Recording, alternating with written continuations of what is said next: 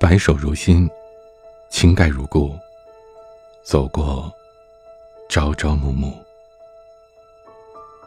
至于说，帮你找对的人，做对的事儿。大家好，我是恋爱成长学会的彼岸。欢迎来到治愈说。白马王子爱上灰姑娘，不顾世俗的眼光，经受住种种爱情的磨难。最后，佳偶终成眷侣，羡煞旁人。于是，从小在这种爱情童话里长大的我们，也相信，我们也许也会有这样的幸运，遇到我们的白马王子，最后，蜕变成美丽的公主。后来有人说，灰姑娘是落魄的贵族，不管她当时多么平凡，骨子里总是优雅的贵族。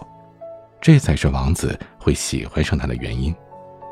丑小鸭变成了白天鹅，不是因为它多么努力，而是它本来就是一只白天鹅。所以，那些骨子里透露着平凡的姑娘，那些真正有着丑小鸭基因的丑小鸭们，是有着本质不同的。再后来，我们见证了身边一对对。由于原生家庭而产生观念差异的爱情，面对着现实，最后分道扬镳的时候，我们慢慢的明白了一件事情：爱情真的是讲究门当户对的。而这种门当户对，不仅仅局限于两个家庭的财富、社会地位的旗鼓相当，更重要的是由此产生的天南地北的观念差异。这才是最根本的东西。也许，就在你们来来回回的纠缠爱恋之中，当你想要步入婚姻的时候，却发现对方早已经做好了撤离的准备，只等一个理由，就结束一段爱情。在差异十分明显的家庭背景里成长的小孩，很难从恋爱步入婚姻。这不仅仅。只是金钱上不对等的原因造成的，更深层次的原因在于思维方式的差异，以及对于生活品质的不同追求，所衍生出的对于另一半的期待上的巨大差异。米莉是一个平凡的女孩，家里经济条件不好，本科毕业刚出社会，家里弟弟的学费就落到了她的身上，每个月微薄的薪水。用于房租、日常开销、弟弟学费，就所剩无几了。连出去和朋友吃饭聚餐都得算着次数，更别提女生最爱买的衣服和包包了。可米莉也是一个十分优秀的姑娘，名校光环下，她的工作能力突出，生活当中独立坚强、自信乐观，从来没有因为家庭的压力而抱怨过。她一直都在努力让家人过上更好的生活。这样的女孩遇到了另外一个优秀的男孩木生。木生年纪轻轻就成为了团队的领头人，品味不俗，谈吐风趣。更重要的是，他看到了米莉的不容易，明白她背井离乡在一线城市生活的压力。米莉倔强的模样引起了他的保护欲望，他开始追求米莉。鲜花和礼物都没有打动米莉的心。而木生在下雨天及时送上来的那把雨伞，在米莉等车时的焦虑当中默默停下了车，在米莉故作坚强的微笑当中，轻声的那句“我知道你不容易”，让米莉都开始有些动心，却又害怕犹疑，始终不敢迈出那一步。有一次，米莉的弟弟在学校惹事儿，打伤了同学，急需一万块的医疗费用。父母哭着和他打电话问他要钱，而当时离发工资还有十天，米粒也不知道该怎么办了。他挂了电话，在走廊里眼泪不争气的流了出来。木生这个时候来到了他的身边，默默的给了他一个拥抱。放心，有我在，不用怕。米粒的防线彻底被击垮了，木生就这样走进了米粒的心中。木生很快摆平了这件事儿，没有让米粒操心。米粒过意不去，执意要请他吃饭。木生明白米粒的经济条件，提出去米粒的家里吃。米粒犹豫着，最终还是答应了。木生来到米粒的住所，看到住所的环境简陋，却并没有嫌弃，反而坚定地说：“以后有我在，我会让你过得轻松一点，不会让你辛苦的。”米粒的眼泪又下来了，他想，上天真的是眷顾自己，遇到如此对的人。两人的感情就这么保持了下来。米粒越来越着迷于木生，他带领米粒来到一个新的世界。一个不再会为了钱而困住自己的世界。米莉开始去追逐自己想要的生活，开始明白生活质量的提升对于一个人的性格养成的重要性。米莉在心里已经把木生当做了结婚对象，两人的同居生活和婚姻看起来没有任何区别。米莉回家做饭，等着木生下班，偶尔两个人一起出去吃顿浪漫的晚餐。周末不加班的时间。可以短途旅游或者在家休息。米莉只觉得时光静好，幸福第一次离自己这么近。直到木生父母的出现，米莉跟着木生回家的时候，就感觉到了不妙。木生家和米莉家比起来，根本就是贫民窟和宫殿的差别。木生的父母都是八九十年代那会儿的大学教授。然后下海经商的成功商人，他们谈吐不俗，见多识广，可以不打草稿的从欧洲历史讲到现代文明。而米莉的父母都是农民，连普通话都讲不好，一辈子也没出过自己的小县城。木生父母轻描淡写的问了一句：“米莉呀，你爸爸妈妈是做什么的呀？”然后便是久久的沉默。后来大家还是和和气气的把这顿饭吃完了，可是米粒却感觉有什么变得不一样了。她安慰自己，以后木生的爸爸妈妈一定会知道我的好的，没关系。可从那之后，木生再也没有说过要带米粒回家，尽管回去一趟只要半个小时。就算偶尔周末木生回去一次，也从来不会提出带米粒回家。米粒开始慌了，她一遍又一遍地问着木生。爸爸妈妈是不是不喜欢我呀？木生总是回避说：“不是的，只是我们都还年轻，应该把重点放在工作上面。我们不要这么着急，好吗？”木生的话让米粒无法反驳，他好像也没说错什么，只是米粒心里的担忧却是一天天的加深，他和木生之间的矛盾也越来越多了。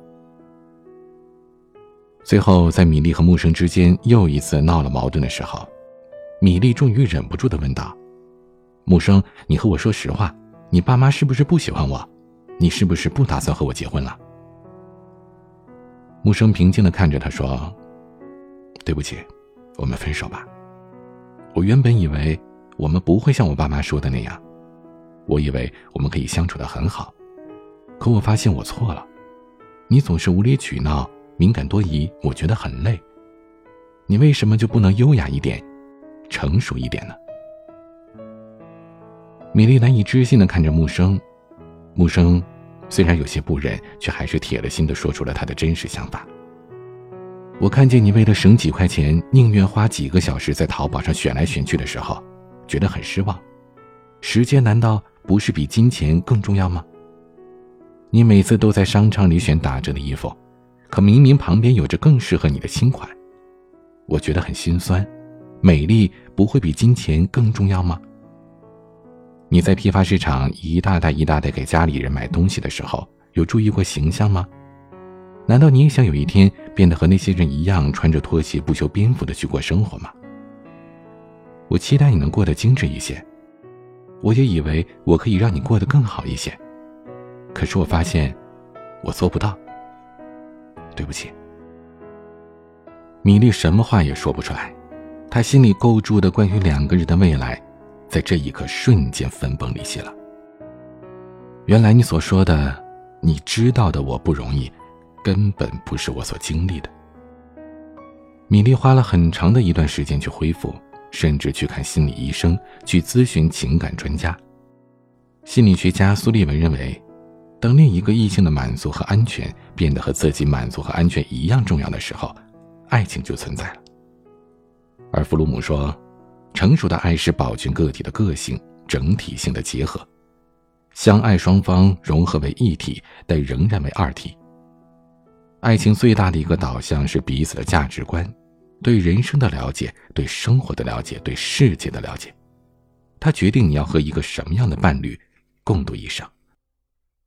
爱情和婚姻的侧重点以及体验是不同的，爱情强调更多的是自由和权利，也就是你拥有选择你爱的人的权利，而婚姻则强调责任和义务，也就是爱你选择的人。如果说爱情是让彼此来电，那么婚姻就是该彼此交电费的时候了。爱情是瞬间的激情，可遇不可求。